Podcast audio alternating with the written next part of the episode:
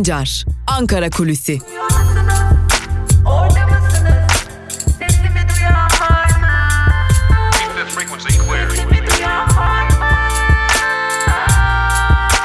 Özgürüz Radyo. Özgürüz Radyo. Özgürüz Radyo'dan ve Ankara Kulisi programından merhaba sevgili dinleyenler. Ben Altan Sancar. Hafta içi her gün olduğu gibi bugün de 21 Kasım Perşembe gününde de Özgürüz Radyo'da Ankara'da konuşulanları Ankara gündemine aktarmak üzere karşınızdayız. Programımızın ikinci bölümünde ise gazete manşetlerini ve günün öne çıkan yorumlarını hep birlikte sizlerle paylaşacağız sevgili dinleyenler. Peki Ankara'nın gündeminde neler var onlarla başlayalım. Dün HDP'nin çok önemli bir toplantısı vardı. Uzun zamandır tartışılıyordu. HDP sineği millete dönecek mi dönmeyecek mi tabandan böylesi beklentiler var şeklinde söylemler geliştirilmişti. Hatta Samer'in yaptığı araştırmada da HDP tabanının bir kısmının HDP'nin meclisten çekilmesini ve belediye başkanlıklarından istifa etmesi yönünde beklentilere sahip olduğu şeklinde bir sonucu ortaya koymuştu. HDP bütün bileşenleriyle partisinin üyeleriyle partiler partiden seçilmiş isimlerle görüştü ve ortaya 12 maddelik bir deklarasyon çıktı. Tabi deklarasyonun önemli iki noktası vardı aslında. Bir HDP meclisten çekilmeyecek. Tırnak içerisinde söylemek gerekirse aslında söylenen şuydu.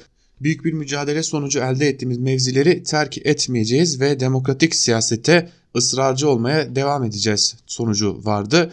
Bir diğer önemli nokta ise bir muhalefet partisi olarak HDP'nin seçim çağrısı, erken seçim çağrısı yapmış olmasıydı. Aslında erken seçim çağrısını yapan ikinci muhalefet partisi olduğu Halkların Demokratik Partisi biliyorsunuz İyi Parti'den de bir erken seçim çağrısı geldi. Ancak Halkların Demokratik Partisi'nin seçim çağrısı biraz daha meydan okumaya yönelikti. Biz bitmedik, biz buradayız şeklinde bir söylemle geliştirildi ve AKP ve MHP bloğuna meydan okuma şeklindeydi. Bu önemli bir noktaydı. İlerleyen zaman dilimlerinde AKP ve MHP'nin bu erken seçim çağrılarına ne cevap vereceğini ya da ne gibi politikalar uygulayarak bunun cevabını başka yollarla göstereceğini göreceğiz. Ancak günün sonunda dikkat çekici bir durum ortaya çıktı. Aslında HDP erken seçim çağrısı yaparken ve aynı zamanda demokratik siyasette ısrarcı olacağının altını çizerken dikkat çekici bir gelişme daha vardı. Gözden kaçmaması gereken önemli bir konuydu. Üçüncü yol söylemi HDP içerisinde önemli bir söylem. Aynı zamanda HDP'nin özünü de oluşturan bir söylem. HDP bu öyle görünüyor ki bu aşamadan itibaren üçüncü yol söylemi üzerinden daha geniş, daha geniş kesimlere ulaşacak bir politika ortaya koyacak. Dün de Özgürüz Radyo ile gerçekleştirdiğimiz canlı bağlantılarda da sık sık aktardığımız gibi HDP Türkiye'nin karşısına Millet İttifakı ve Cumhur İttifakı'nın dışında da başka alternatiflerin olduğu noktasında bir alternatif bir ittifak koyacak. Tabi bir diğer önemli husus da şuydu ki HDP bir sonraki seçimde barajı aşabilecek mi aşamayacak mı şeklinde uzun zamandır yürütülen bir tartışma vardı. Bu soruyu doğrudan HDP'li yöneticilerle konuşma şansımız oldu. HDP'li yöneticiler bir noktanın altını çizdiler. HDP'nin oyları düşmüyor aksine yükseliyor şeklindeydi. HDP üzerindeki algı, HDP üzerindeki baskı politikası farklı yansıtılıyor olabilir. Ancak özellikle 31 Mart stratejisinin ardından halk tabanlarında HDP'nin varlığı çok farklı biçimlerde okunmaya ve değerlendirilmeye devam ediliyor. HDP ve HDP'nin bileşenleri ortaya koyduğu çizgi Türkiye'de umut olmaya ve %10 barajı gibi bir sorunu ortadan kaldırmaya devam ediyor noktasında dikkat çekici söylemler vardı. Tabii önümüzdeki günlerde Halkların Demokratik Partisi tarafından gelen bu erken seçim çağrısını ve iktidardan yine muhalefetten gelen bu çağrıları konuşacağız. CHP'den aslında erken seçim çağrısı ile ilgili bir açıklama geldi ancak bu erken seçim çağrısı açıklaması daha çok İyi Parti'den gelen erken seçim çağrısına bir cevaptı. Bizim gündemimizde erken seçim yok, yoksulluk var, halkın geçim sıkıntıları ve işsizlik var dendi. Ancak her zaman içinde erken seçime hazır ve nazırız şeklinde bir söylem geldi. Tabi CHP'den bahsetmişken dünün önemli bir diğer bomba konusunu atlamamak gerekiyor. Biliyoruz ki artık bir CHP'li milletvekili sarayda Cumhurbaşkanı ve AKP Genel Başkanı Erdoğan ile görüştü. Bu CHP tarafından da e, resmi bir dille yalanlanamadı bu gelişme. Tabi kimin görüştüğü yönünde çeşitli spekülatif açıklamalar oldu. Gürsel Erol işaret edildi. Ancak Gürsel Erol'un olmadığı ortaya çıktı. Gürsel Erol kendisi açıkladı. Daha sonra Muharrem İnce gibi bir isim anıldı. Farklı farklı birkaç isim daha anıldı. İlhan Kesici anıldı. Kesici gazetecilere yaptığı açıklamada ben gitmedim daha önce gitmiştim tebrik etmek için gitmiştim bunu da kamuoyuna açıkladım demişti. Ancak ortada ciddi bir gerçeklik var. CHP'li bir milletvekili sarayda Cumhurbaşkanı Erdoğan'la bir de ardından da bu görüşme bir biçimde basına sızdırıldı ve o görüşmede CHP'li milletvekiline CHP'nin başına geçmen için sana yardımcı olalım şeklinde bir teklifte bulunulduğu belirtiliyor. Tabi bu teklife nasıl cevap verildi? Bu milletvekili kim? CHP bunu araştıracak gibi görünüyor çünkü CHP resmi bir şekilde bu iddiayı yalanlamadı ya da yalanlayamadı. Bu iddianın üzerine gidilecek gibi görünüyor. Bu önemli bir durum. Çünkü Türkiye'nin ana muhalefet partisi olarak anılan Cumhuriyet Halk Partisi'nden bir milletvekilinin CHP lideri Kemal Kılıçdaroğlu'nun liderlik noktasındaki karizması 31 Mart seçimlerinin ardından yükselmişken ve daha önemlisi kongre süreci yaklaşırken saraya gitmek ve böylesi bir teklifi içeren görüşmeyi yapması çok dikkat çekici bir durumdu. CHP'nin içerisi öyle görünüyor ki bu konuyu tartışarak geçirecek birkaç günü ve bu ismin kim olduğu ortaya çıkarılmaya çalışılacak. Tabii bu konuya ilişkin olarak CHP'li yetkililerle de görüştük. CHP'li kimi yöneticilerle de görüştük. Yöneticilerden önemli bir e, açıklama geldi. AKP kendi içerisindeki karışıklığı örtebilmek için CHP'nin içerisinde kongre süreci başlamak üzereyken bir karışıklık çıkarmaya çalışıyor ancak Cumhuriyet Halk Partisi bu noktada kendilerine prim vermeyecektir şeklindeki söylemler ortaklaşılmış da öyle görünüyor ki CHP Genel Merkezi'nden CHP'li yöneticilere ve milletvekillerine bu noktada yap açıklamalar yapılırken ortak bir dil kullanılması noktasında bir uyarı gitmiş.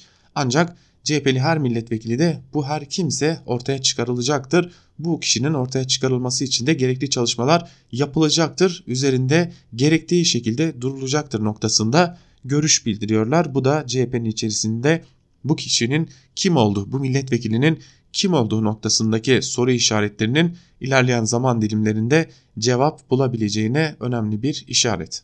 Ve ilk bölümü kapatırken dün Ankara Kulisi programının ilk bölümünde verdiğimiz o bilgiyi de aktaralım. Ankara, Kuzey ve Doğu Suriye'de yeni bir operasyona hazırlanıyor ve, ve bu operasyonun adresi Kobani mi olacak soru işaretleri havada uçuşurken ve Kobani'nin ilerleyen zaman dilimlerinde hedef olabileceği noktasında Kobanili yetkililerden de gelen açıklamalar varken tam da bu noktada öyle görünüyor ki Rusya devreye girdi ve Türkiye'nin ayağını frene atmasına sebep oldu. Aslında Türkiye tam anlamıyla bir operasyona daha niyetliydi ancak bu operasyonun ardında elbette Barış Pınarı Harekatı adı verilen operasyonla iç politikada istenilen sonucun elde edilememesinin verilerinin AKP'nin eline geçmesi olduğu belirtiliyor. AKP en azından ya operasyonla ya da operasyon gündemiyle iç kamuoyunu konsolide etmeye çalışıyor ancak Rusya'dan gelen açıklamalar buna pek de fırsat vermiyor gibi görünüyor. Özellikle bir operasyona gerek yok, gerekli işlemler yapılıyor şeklindeki söylemler Türkiye'nin artık Suriye'de belki de tıpkı Osmanlı Devleti için kullanılan söylem gibi kullanacak olursak doğal sınırlara ulaştığının altı bir kez daha çizilmiş oldu. Bundan sonraki operasyon süreçlerinde öyle görünüyor ki Rusya ya da Amerika Birleşik Devletleri doğrudan karşıya alınabilecek. Bu önemli bir nokta ve Rusya frene bastı diyelim. Bu nedenle Kuzey ve Doğu Suriye'ye yönelik yeni bir operasyon ihtimali en azından şu an itibariyle gündemde bulunmuyor ancak bunun söylemsel olarak sık sık kullanılmaya devam edileceğinin de altını çizelim. Ankara Kulisi'nin ilk bölümünü burada noktalayalım. İkinci bölümde gazete manşetleri ve günün öne çıkan yorumlarıyla karşınızda olmaya devam edeceğiz. Küçücük bir ara veriyoruz. O aranın ardından yeniden sizlerle olacağız. Özgür Radyo'dan ayrılmayın.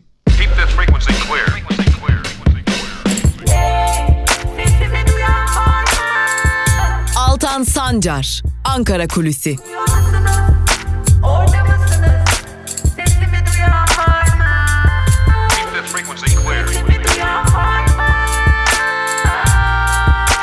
Özgürüz Radyo.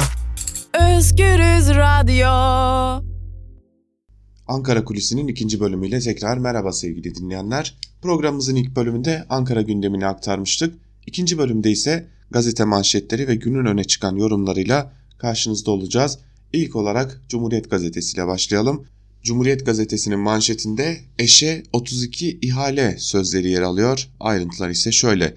Türkiye Cumhuriyeti Devlet Demiryolları tarafından Ulusal Demiryolu Sinyalizasyon Projesi'nde tesisler kontrolörü olarak görevlendirilen Veysel Karani Babacan'ın kamu ihale kanununa aykırı şekilde 1 milyon 584 bin liralık 32 adet sinyalizasyon ihalesini eşi Sündüs Babacan'ın üzerine kurulu paravan şirkete verdiği ortaya çıktı. Emekli olunca şirketin başına geçen Babacan ve eşi eski Türkiye Cumhuriyeti Devlet Demiryolları 1. Bölge Müdürü Nihat Arslan'ın da aralarında bulunduğu 31 kişiye ihaleye fesat karıştırmak suçundan dava açıldı. Babacan'ın iş yapmadığı halde uygundur tutanağı tuttuğu şirketlere usulsüz ödeme yapıldığı da belirtili deniyor haberin ayrıntılarında. Bir diğer habere geçelim. Saray entrikası mı başlıklı bir haber.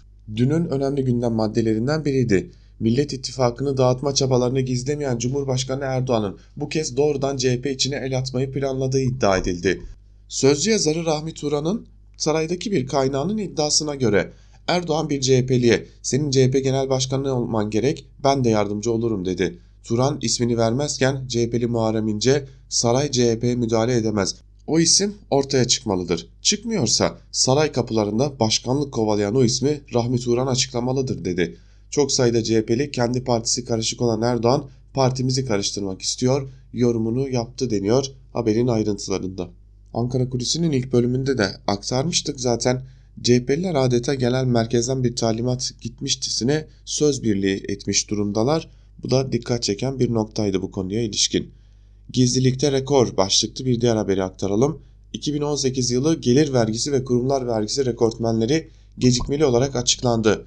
Türkiye genelinde en fazla gelir beyan eden 100 gelir vergisi mükellefinden 57'si isminin gizli kalmasını istedi.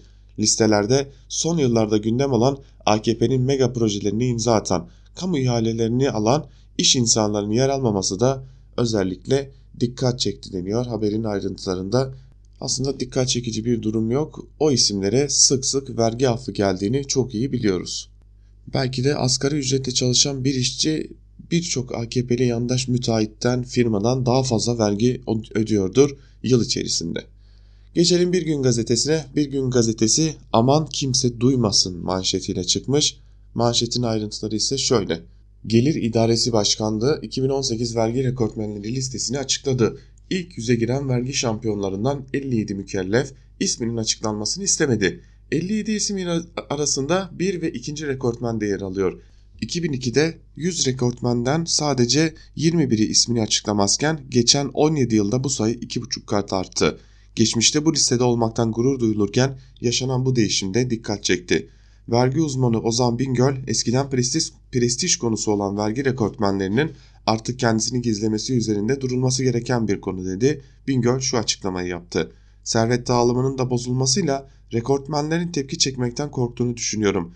Şampiyonun bırakın kim olduğunu ne kadar vergi beyan ettiğini bile bilmiyoruz şeklinde değerlendirmelerde bulunmuş. Haberin ayrıntılarında vergi uzmanı Ozan Bingöl'de.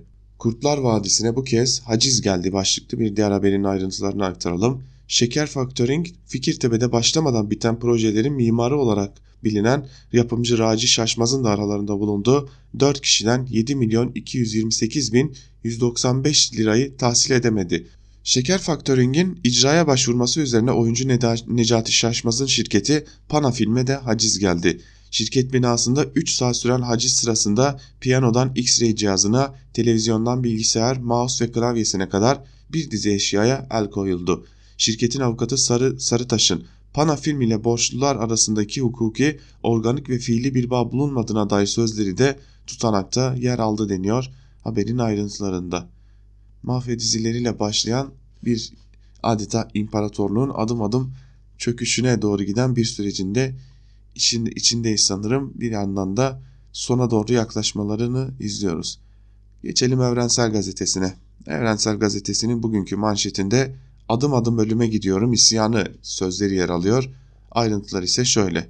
Maraş'ta yaşayan 22 yaşındaki hepatit C hastası Hüseyin Bolat kullandığı ilacın bir kez devlet tarafından karşılanabileceği hükmü nedeniyle ikinci kez ilaç alamıyor.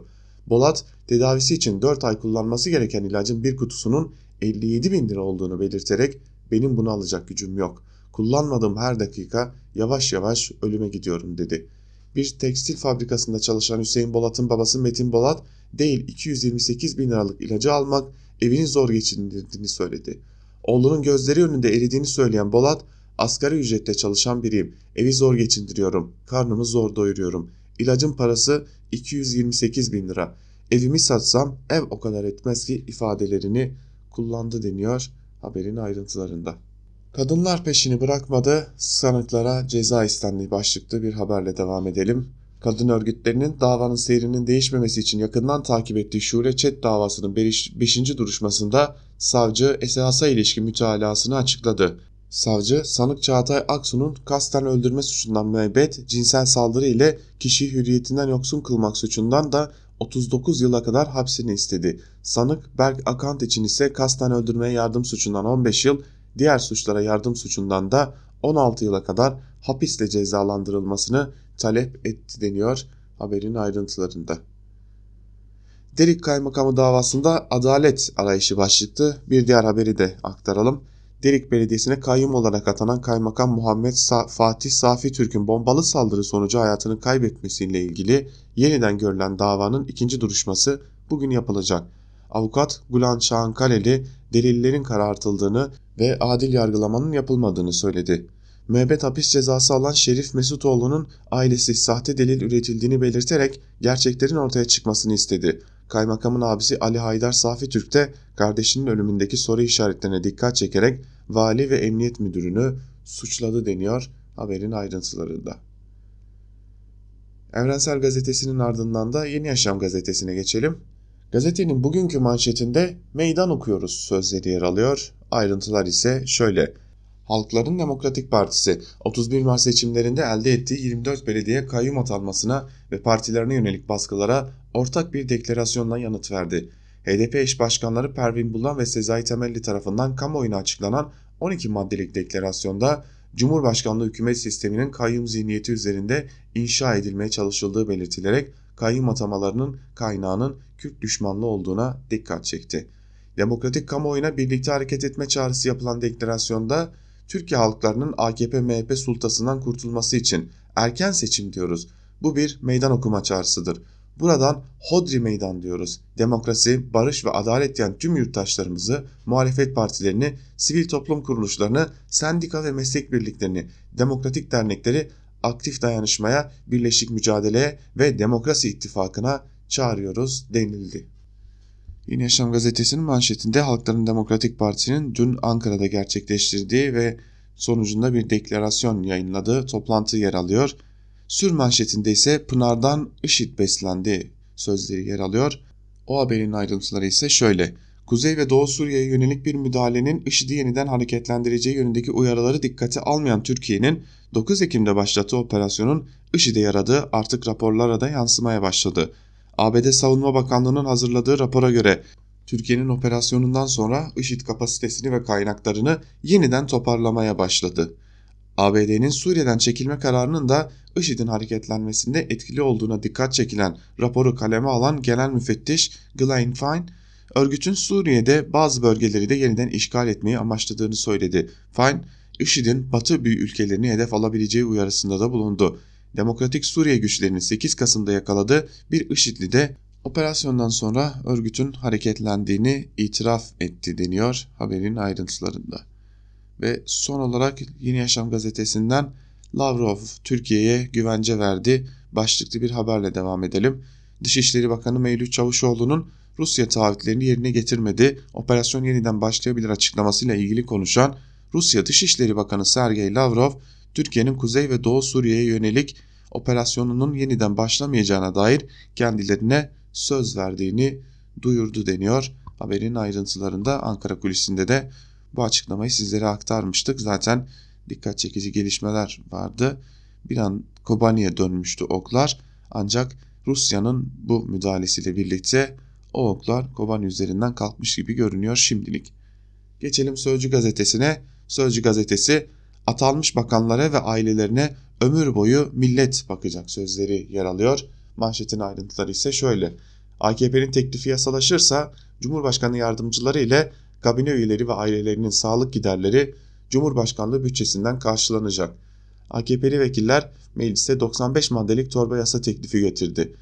Bunun göçmenlerle ilgili kısım maddeleri arasında bakanlar ve ailelerine ücretsiz sağlık hizmeti maddesi de sıkıştırıldı. Yasa çıkarsa bakanlar sağlık, sağlığa ömür boyu tek kuruş ödemeyecek. Ayrıca bakanların eşleri, çocukları, anne ve babaları da bu haktan ömür boyu yararlanacak. Sağlık giderleri Cumhurbaşkanlığı bütçesinden karşılanacak. Faturayı millet ödeyecek deniyor haberin ayrıntılarında. Zaten Türkiye milletçe fatura ödemeye alışmış bir topluluk. Biraz da atanmış bakanlarınkini ödeyecek gibi görünüyor.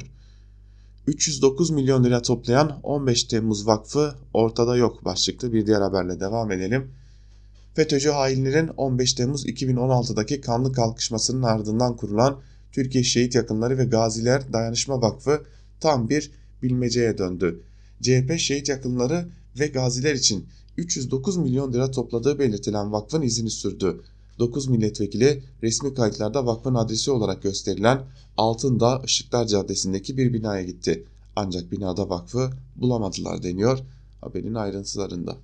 Sözcü gazetesini de noktalayalım ve geçelim Karar Gazetesi'ne. Karar Gazetesi'nin bugünkü manşetinde toplum vicdanı adaleti getirdi sözleri yer alıyor. Ayrıntılar ise şöyle.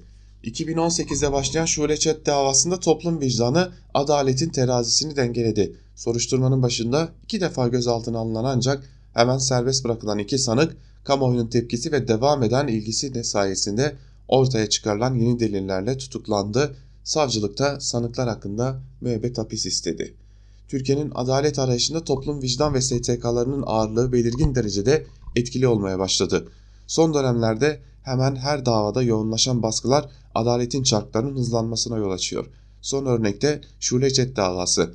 Ankara'da 2018'de şüpheli ölümüyle Türkiye'yi ağlatan üniversite öğrencisi Şule Çet'in iki katil zanlısı soruşturmanın başında iki defa gözaltına alındı ancak hemen serbest bırakıldı. STK'lar üzerinden başlayan hak arayışı etkili kampanyalara dönüştü. Olayla ilgili sorular yağmaya başladı. Gizlenen ifadeler ve mektuplar ortaya çıktı. Yeni deliller de iki sanağı cezaevinin kapılarını açtı. Duruşmalara gösterilen yoğun ilgi de adaletin de hızlı çalışmasını sağladı. Mütalasını veren savcı sanıklar için en üst sınırdan ceza talep etti. Son kararı mahkeme 4 Aralık'ta verecek deniyor ayrıntılarda. Ancak e, burada önemli bir noktayı çizmek gerekiyor. Kadınların dayanışması ve kadınların artık ölmek istemiyoruz sesi büyük bir çığlık haline geldi ve bu davada en azından Şuleçet davasında adaletin bir nebze de olsa yerine getirilmesi için kadınların ortaya koyduğu o dayanışma, o müthiş örgütlülük bu davada en büyük etkiyi yarattı.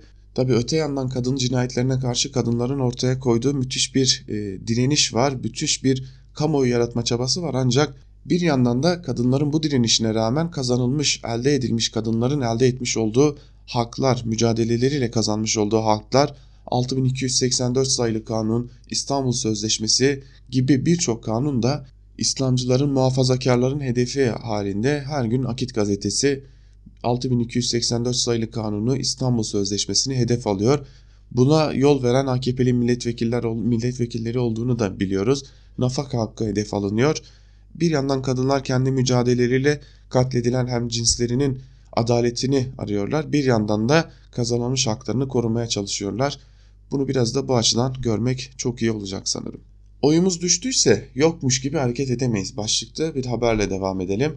Cumhurbaşkanı Erdoğan AKP ile yenileme çalışmalarının 2024 seçimlerine hazırlık olduğunu söyledi. Teşkilatlardan son iki seçimin ayrıntılı analizini yapmasını istedi ve şunları söyledi. Kongrelerin ardından oluşacak yeni teşkilatı oldukça ağır sorunlar bekliyor. 2018 ve 2019 seçimlerinin sonuçlarından adeta sandık sandık mahalle mahalle bakarak gereken dersleri çıkarmak şarttır. Bir yerde oyumuz ve milletvekili sayımız düştüyse hiçbir şey yokmuş gibi hareket edemeyiz. Bu tür yerlerde önce teşhisi doğru koyacağız, sonra da en ideal çözümü hayata geçireceğiz. Bunun için en küçük bir eksikliğe, boşluğa, hataya meydan vermeden süreci tamamlamalıyız demiş Cumhurbaşkanı Erdoğan. Karar gazetesini de noktalayalım ve yandaş gazetelerde neler var bir de onlara göz atalım. Milliyet ile başlayalım. Milliyet gazetesi bağımlıya zorunlu tedavi manşetiyle çıkmış. Manşetin ayrıntıları ise şöyle. Türkiye Büyük Millet Meclisi Başkanlığı'na sunulan yasa teklifiyle öngörülen Türk Medeni Kanunu'ndaki değişiklik tıbbi müdahalelerin yapılabilmesi amacıyla toplum için tehlike oluşturulabilecek kişilerden biyolojik numuneler alınabilmesini kolaylaştırıyor. Bu kişiler bağımlılar, akıl hastaları, bulaşıcı hastalık taşıyan ergin insanlar olarak tanımlanıyor. Düzenleme ile bağımlılara gerekli tıbbi müdahaleler yapılabilecek. Düzenlemenin yasallaşması halinde hakkında alınan kararların uygulanması için gerektiğinde kişi hakkında zor kullanılabilecek. Düzenleme ile tedavi gören bağımlıların tedavilerini yarım bırakmalarının engellenilmesi hedefleniyor denmiş haberin ayrıntılarında. Tabi bağımlılıkla mücadele önemli bir konu ancak e, aynı zamanda sosyal hizmet eğitimi almış bir e, isim olarak şunu söyleyebilirim ki bağımlılıkla mücadelede zorunlu tedavi çok da sağlıklı bir yöntem değil. Zorunlu tedavi aksine bağımlılığı güçlendiren sonuçları sık sık ortaya çıkaran bir durum. E, uyuşturucuyla mücadele önemli bir konu elbette. Tabi ne kadar samimiyetli yürütülüyor o ayrı bir konu ancak zorunlu tedavi sıkıntılı noktaları olan bir yöntem. Bu da sosyal hizmet alanında önemli bir e, konu olarak ele alınıyor sık sık. Değişim süreci başlıyor başlıklı bir diğer habere geçelim. Aralıkta belde kongreleriyle yenilenme sürecinin başlayacağını söyleyen Cumhurbaşkanı Erdoğan, vazife üstlenen tüm kardeşlerime şükranlarımı sunuyorum. AKP'de eski kavramı yoktur. Son nefesine kadar kutlu davanın mensubudur. Partimizde sadece görev değişikliği olur. Görevlerine devam edecek ve değişecek teşkilatlarla ilgili çalışmaları belirli bir safhaya getirdik demiş Cumhurbaşkanı Erdoğan. Asgari çalışması başlıklı bir diğer haberde ise şunlar aktarılmış. CHP lideri Kılıçdaroğlu asgari ücretle ilgili olarak maalesef asgari ücret Türkiye'de olağan ücret haline geldi. Bu kabul edilebilir değil. O nedenle biz bu konuda bir çalışma yapacağız. Sendikalarla, işçilerle görüşerek asgari ücret teklifimizi yenileyeceğiz dedi şeklinde haberin ayrıntıları da aktarılmış. Milliyeti noktalayalım ve Milliyet gazetesinin ardından Hürriyet gazetesine geçelim. Bu sözler öldürüyor manşetiyle çıkmış Hürriyet gazetesi. Ayrıntılar ise şöyle. Çet davasının 5. celsesinde sanıklardan Berk Akan'ın avukatı Hüseyin Ayan, Şule Çet için skandal sözleri söyledikten sonra şöyle devam etti. Ailesinin gönderdiği para yetmezdi. Hangi barda iş istese bulurdu ama belki orada işi alırlardı. Avukatın bu sözleri salonda büyük tepkiye neden oldu. Duruşmada ayrıca davanın iki sanığı da birbirine girdi. Avukatlar bugüne kadar birbiriyle örtüşen savunmalar yapıyordu. Ancak iki gün önce Akand'ın avukatı Paşa Büyükkaya Er, Çağatay Aksu'nun cezaevinde yasal olmayan yollarla müvekkiline gönderdiği mektupları mahkemeye sundu. Bu mektuplardan birinde Aksu'nun Akan'da ya beraber çıkarız ya beraber çıkarız ya da beraber batarız gibi ifadelerin bulunduğunu belirtti deniyor haberin ayrıntılarında. Tabi sanık avukatı Şule Çet için gezip tozan bir tip ifadesini de kullandı mahkemede. Yani adeta katilin avukatı olmak var bir de katili benimsemek var. Katilin ideolojisini benimsemek böyle bir şey herhalde. Şimdi malum Büşra Nur Çalar Söylemez'in bir e, şatafatlı mevlid töreni gerçekleştirildi kızı için muhafazakar şatafat tartışması başlıklı bir haberle de Hürriyet'in sürmanşetinde yer alıyor. Ayrıntılarda ise şunlara yer veriliyor. Büşra Nur Çalar'ın bebeği Berra için düzenlediği gösterişli mevlid törenini sosyal medyada paylaşmasıyla başlayan tartışmayı farklı görüşteki isimler Hürriyet'e değerlendirdi. Emine Şenlikoğlu zekatı ve vergisini ödemişse haram diyemeyiz ama hiç hoş değil. Bekir Ağırdır bu bir melezleşmedir. Muhafazakarların yarattığı yeni orta sınıflar modern ritüellere karşı değil.'' Ender Helvacıoğlu bebeğe tek taş yüzük takmalar yeni yetme İslamcı burjuvazinin bir görgüsüzlük örneği. Nihal Bengisu Karaca dindarlığın içinden bu kadar şatafat geçmemeli ancak bu konuda nefret dili kullanılıyor. Cübbeli Ahmet israf olarak nitelendirilebilir ancak linç kampanyasını uygun görmüyorum demiş. İhsan Eli Açık ise bu Müslümanın komşusu açken tok yatması zengin yaşamasıdır şeklinde değerlendirilmiş. Ancak dikkat çeken değerlendirmeyi Emine Şenlikoğlu yapmış ve zekatı ve vergisi ödenmişse haram değildir diyor. Peki şunu sormak gerekiyor. Ee, aslında 30'lu yaşlarında bir isim Ahmet Emin söylemez ve 30'lu yaşlarına gelmeden Sağlık Bakanlığı'nda müşavir oluyor. Büyük bir başarı diyelim. Peki oradan bu zenginleşmeye katkı sunulmuşsa yine haram mıdır değil midir diye de sorulması gerekiyor. Sabah gazetesiyle devam edelim. İki yüzlülüğe isyan manşetiyle çıkmış Sabah gazetesi. Ayrıntılar ise şöyle. Mecliste CHP'li hadsiz adamın hakaretine uğrayan AKP'li Özlem Zengin bu zihniyetin başörtüsüne yönelik iki yüzlülüğü açıkça görüldü. Meclis Genel Kurulu'nda AKP Grup Başkan Vekili Özlem Zengin'e ulan bu kadına haddini bildirin ifadeleriyle hakaret eden CHP Grup Başkan Vekili Engin Özkoç büyük tepkiye neden oldu. Özlem Zengin meclisi sarsan skandal olay için sabah konuştu. Başörtülü kadınlar olarak bizim yaralarımız var, hala var. Özkoç'un sözleri başörtüsüyle ilgili geriye dönük yaraları kanatan ifadelerdir şeklinde aktarılmış manşetin ayrıntıları. Yani gerçekten Türkiye'de hala bir başörtüsü ve başörtülere yönelik bir nefret söylemi olacağı ya da başörtülere yönelik bir saldırı hakaret olacağı söylemi pek de gerçeği yansıtmıyor. Elbette ki toplum içerisinden bazı isimlerin, bazı insanların bu tarz davranışları olduğunu biz de çok iyi biliyoruz ve bunlar elbette ki mahkum edilmesi gereken davranışlar ancak Cumhuriyet Halk Partisi içerisinden bir milletvekilinin sırf başörtülü diye Özlem Zengin'e hakaret etmediğini biz de çok iyi biliyoruz. Çünkü biz de kendileriyle görüştük ve başörtüsünün konuyla alakası yok. Aksine AKP hala başörtüsü mağduriyeti yaratmaya çalışıyor şeklinde açıklamalarda bulundular. E, ortadaki söylem başka ancak ortada yaratılmak istenen şey de başka ki Cumhurbaşkanı Erdoğan da bu konuyla ilgili açıklama yapmıştı ve bu edepsizliğe susacak değiliz şeklinde bir açıklama gelmişti Erdoğan'dan şunlar söylenmişti. Geçmişte de Ecevit bir bayan vekilimize susturun bu kadını demişti. Dün de CHP yetkilisi Grup Başkan Vekilimiz Özlem, Özlem Hanım'a bu kadına haddini bildirin diyecek kadar edepsizce ve ahlaksızca davrandı. Buna prim vermeyiz. Bu özürle geçiştirilemez. Parlamento gereken cezayı vermeli. Edepsizliklere karşı susmak yok. Hastalıklı zihniyete aynen cevabını vereceğiz şeklinde konuşmuştu Cumhurbaşkanı Erdoğan. Tabi merak edilen şey şu e, sık sık AKP'li vekiller e, birçok muhalefet milletvekili kadına hakarete varan bu tarz sözler kullanıyorlar. Ancak başörtülü olmadıkları için mi bu dikkate alınmıyor ya da muhalefetin özellikle HDP'nin içerisinde yer alan başörtülü milletvekilleri var ve bu başörtülü milletvekilleri polis şiddetine uğruyor. O zaman poliste de mi aynı zihniyet devam ediyor şeklinde sormak gerekir. Geçelim Star gazetesine. Star gazetesi de yine aynı manşeti kullanmış. Mecliste yine had bildirme edepsizliği başlık manşetiyle çıkmış. Ayrıntılar ise şöyle. CHP Grup Başkan Vekili Engin Özkoç bu kadına haddini bildirin hakaretiyle AKP Grup Başkan Vekili Özlem Zengin'i hedef aldı. AKP'li vekile ulan diye seslenen CHP'li Özkoç'un küstahlığı 28 Şubat'ın utanç günlerini hatırlattı deniyor haberin ayrıntılarını. Zaten konuşmuştuk ayrıntılarını çok tekrar tekrar vermeye gerek yok. Ve tabii AKP bunu çok iyi kullanacak. Yandaş medya bunu çok iyi bir fırsat olarak da değerlendiriyor. Özellikle zor zamanlardan geçtiği bugünlerde öyle görünüyor ki bunu bunu kullanacak. Zaten Cumhurbaşkanı Erdoğan'ın açıklamaları da haberin hemen sağında yer alıyor ve cezası verilecek diyor Cumhurbaşkanı Erdoğan. Türkiye'ye güveniyoruz, yatırıma devam edeceğiz. Başlıklı bir diğer haberi aktaralım.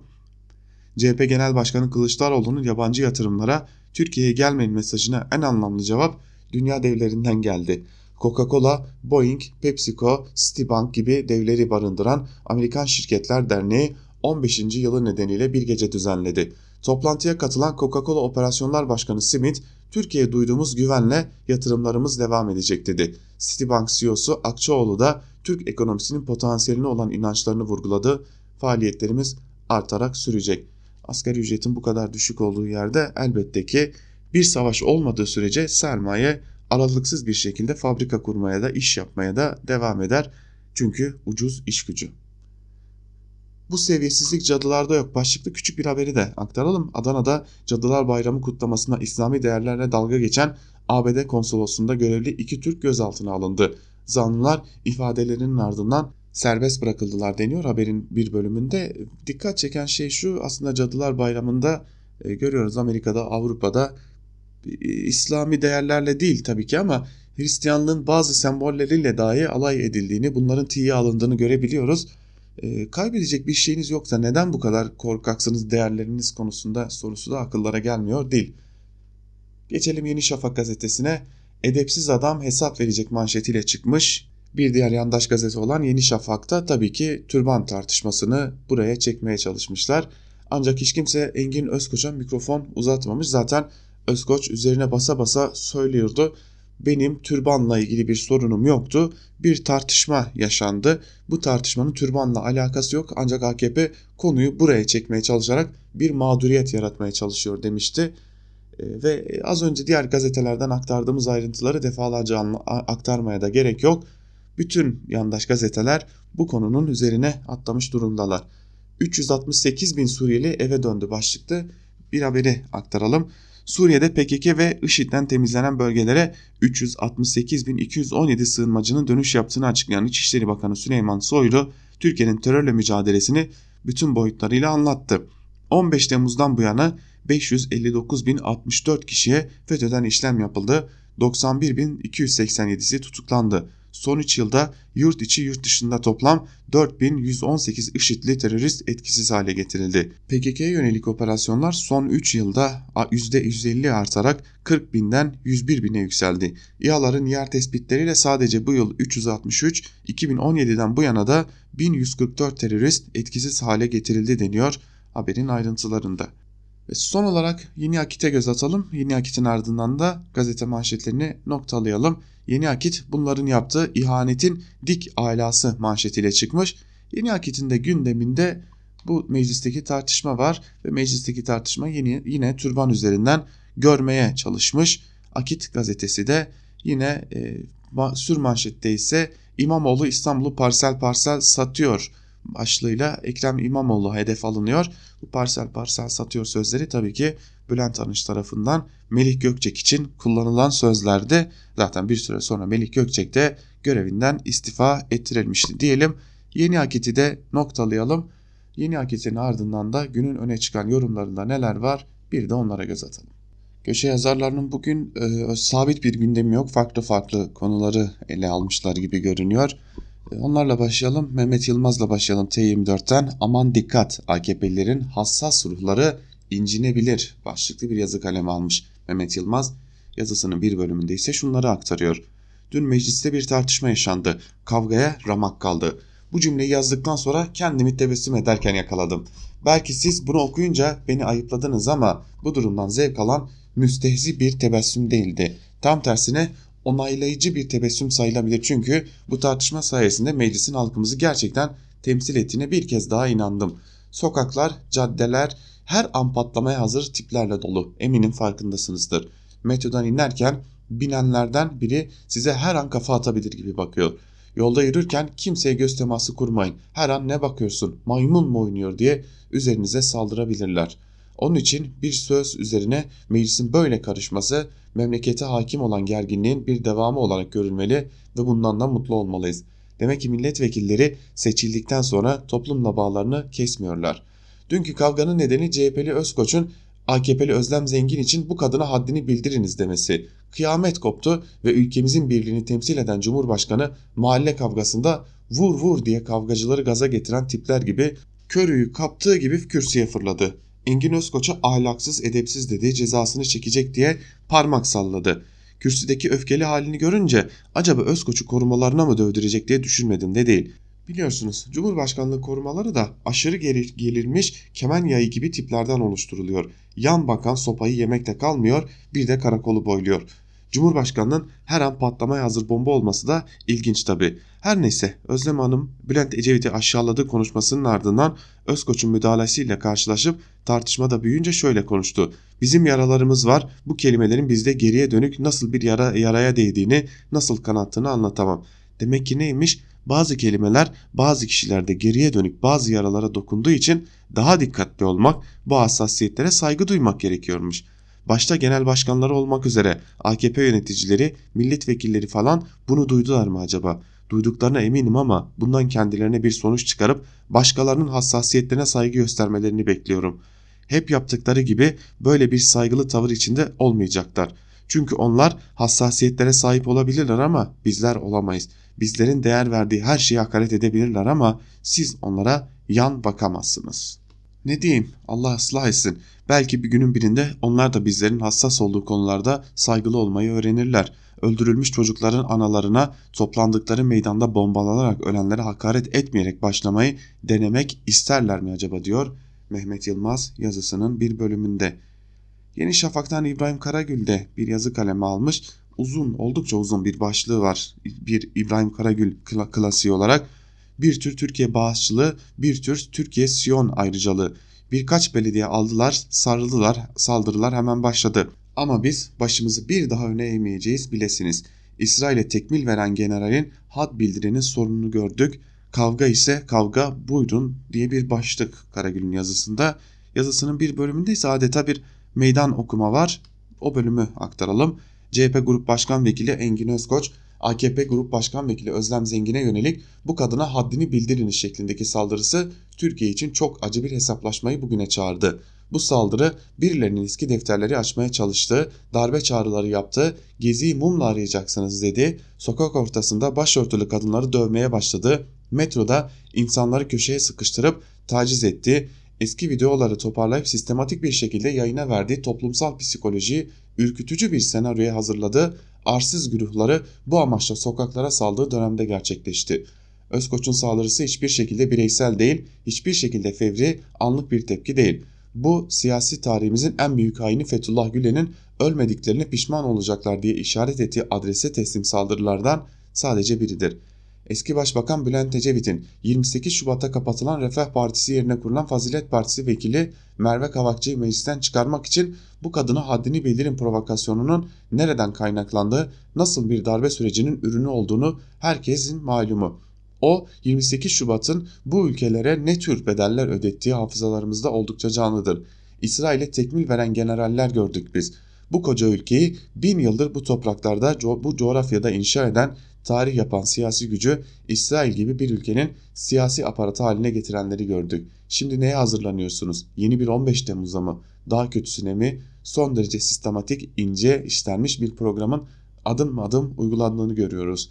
Toplumsal psikoloji üzerinde terör örgütlerinden daha, daha berbat, yıkıcı, yıpratıcı bir çözülme, ayrıştırma, çatıştırma tezi işleniyor demiş İbrahim Karagül yazısının bir bölümünde. Tabi bu fırsatı kaçırmayacaklardı. Bu fırsatı iyi değerlendiriyorlar. Engin Özkoç'un ne kadar açıklama yaparsa yapsın kendini anlatma, kendini izah etme bir şans gibi bir şansı olmayacak.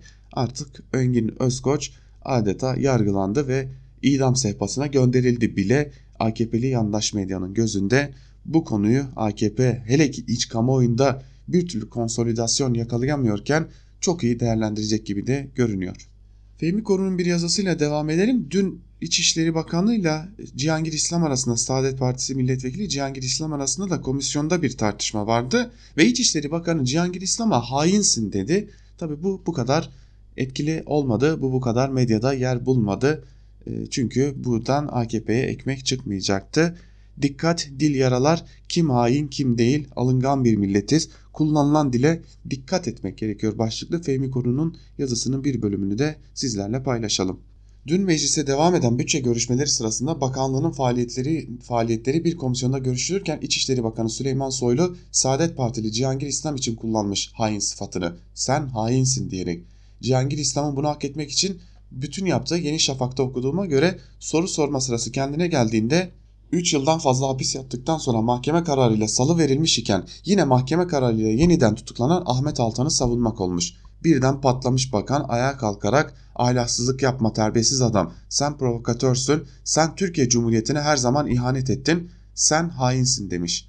Ani patlamalar yaşandığında sesini yükselterek ileri geri konuşan birini gördüğümde tanıyanlara derhal o kişinin sağlık durumunu sorarım. Bazı rahatsızlıklar insanlara başka zamanlarda asla yapamayacağı türden yanlışlıklar yaptırır çünkü.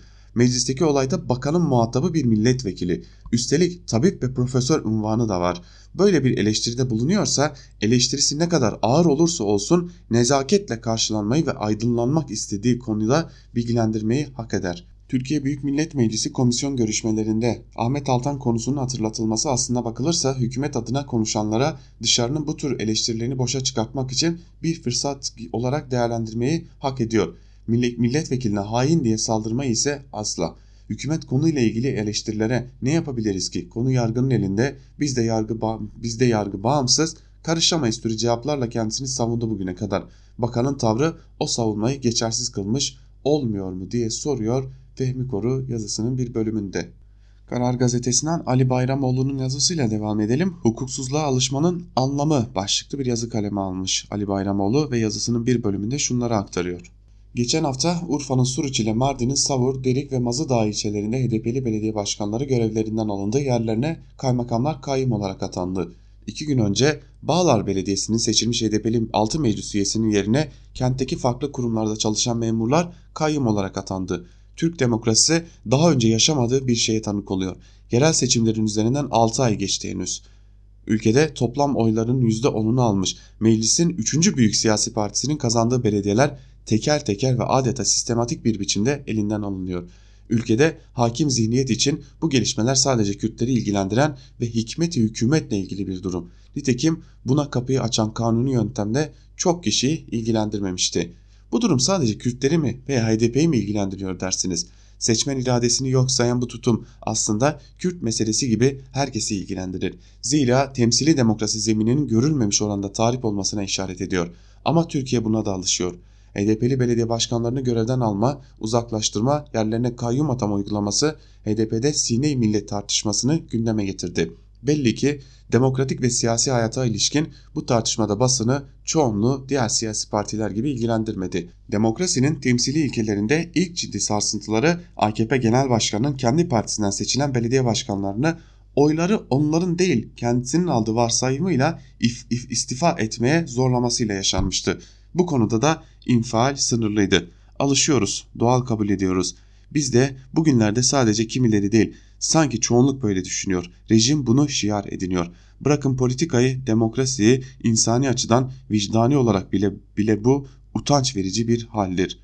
Erdem mesafeli bakışı, vicdan ve insan hakkını iç içe soktuğunuz zaman oluşur baskı, taciz, tehdit karşısında düştüğü durumu başkaları için üretmemek, keskin inançlardan, siyasi pozisyon ve hayat tarzı hükümlerinden uzak durmayı bilmek erdemdir.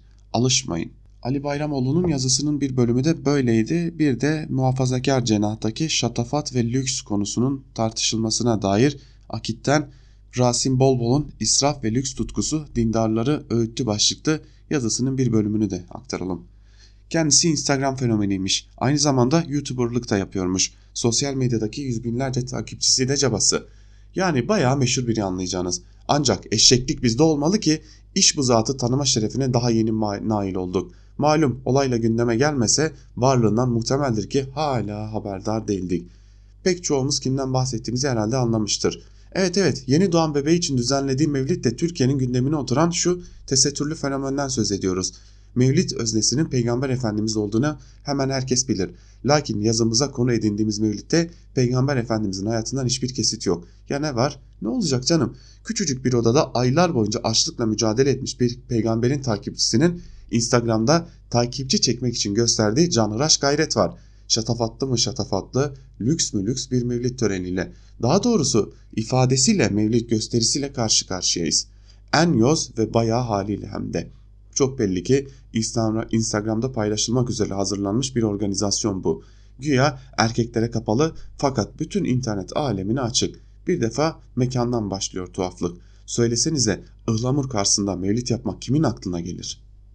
Paraları çok. istediklerini yapıyorlar. Sana ne diyenleri çıkacaktır şimdi elbette. Hatta fenomenimizin aileden zengin olduğunu söyleyenler de Mahut Koro'da yerlerini alacaktır muhakkak. Ama bize göre ölçü belli. Evet zenginliğin de bir raconu bulunuyor. Hele işin içinde muhafazakar olduklarını iddia eden bir aile varsa bu racona çok daha fazla dikkat edilmesi gerekiyor. Bir kere şu bilinmeli. Müslüman zengin de olsa israf edemez. Varsıllık hiçbir zaman ölçüsüz ve çılgın harcamaların meşruiyet kaynağı olamaz. Bir Müslüman saçı bitmemiş çocuğu için para saçarken tüyü bitmemiş yetimin hakkını göz ardı edemez diyor. Rasim Bol Bol Akit gazetesindeki yazısının bir bölümünde ve bir yandan AKP Özlem Zengin'e yönelik sözlerin türban karşıtı olduğuna dair sözlere sarılırken bir yandan da muhafazakar camiye kendi içerisinde bu tartışmaları yaşıyor. Bu tartışmalar da uzun sürecek gibi görünüyor. AKP işte tam da bu noktada gündem değiştirme hamleleri yapmaya ihtiyaç duymaya devam ediyor. Bugün köşe yazılarını ağırlıklı olarak iç politikaya ve Türkiye kamuoyunda konuşulan konulara ayırdık. Bir yandan mecliste yaşanan o tartışmaya ve tartışmanın getirdiklerine değindik. Diğer yandan HDP'nin meclisten çekilip çekilmeme, HDP'li belediyelere kayyum atanma tartışmalarına kısa bir göz attık. muhafazakar camiada yaşanan lüks ve şatafat konularına kısaca değindik sevgili dinleyenler. Önemli konular vardı bugün Türkiye'nin gündeminde. Aslında biraz da toplumun ne hissettiğini, ne söylemek istediğini anlatmak önemliydi. Bugün biraz da o konulara yoğunluk verdik. Gün içerisinde de Özgür Haber bültenleriyle saat başlarında Türkiye'de ve dünyadan gelişmeleri sizlere aktarmak üzere Özgür Radyo'da karşınızda olmaya devam edeceğiz. Tabii yine eş genel yayın yönetmenimiz Zübeyde Sarı ve arkadaşımız Onur Öncü de gün içerisinde günün önemli gelişmelerini canlı bağlantılarla sizlere aktarmaya ve konuları irdelemeye devam edecekler. Kapatmadan da küçük bir hatırlatma yapalım. Özgürüz Radyo'nun güncellenen yeni uygulaması Google Play Store'da ve App Store'da hazır. Dilediğiniz zaman, dilediğiniz yerde daha iyi bir şekilde Özgürüz Radyo'yu dinleyebilmek için yapmanız gereken küçük bir işlem var. 30 saniyenizi ayırarak Google Play Store'dan ya da App Store'dan Özgürüz Radyo'nun uygulamalarını indirebilirsiniz. Böylelikle hem yayınlarımız başladığında bildirimlerle bu yayınların başladığından haberdar olabilirsiniz hem de güncel yayın akışlarımıza Özgürüz Radyo'nun uygulamalarıyla ulaşabilirsiniz. Hatırlatalım. Özgürüz Radyo'nun uygulamaları hem Google Play Store'da hem de App Store'da hazır. Biz de bu hatırlatmayla birlikte Özgürüz Radyo'dan Ankara Kulisi'nden şimdilik bu kadar diyelim. Yarın yine aynı saate Özgürüz Radyo'da görüşmek dileğiyle. Hoşçakalın.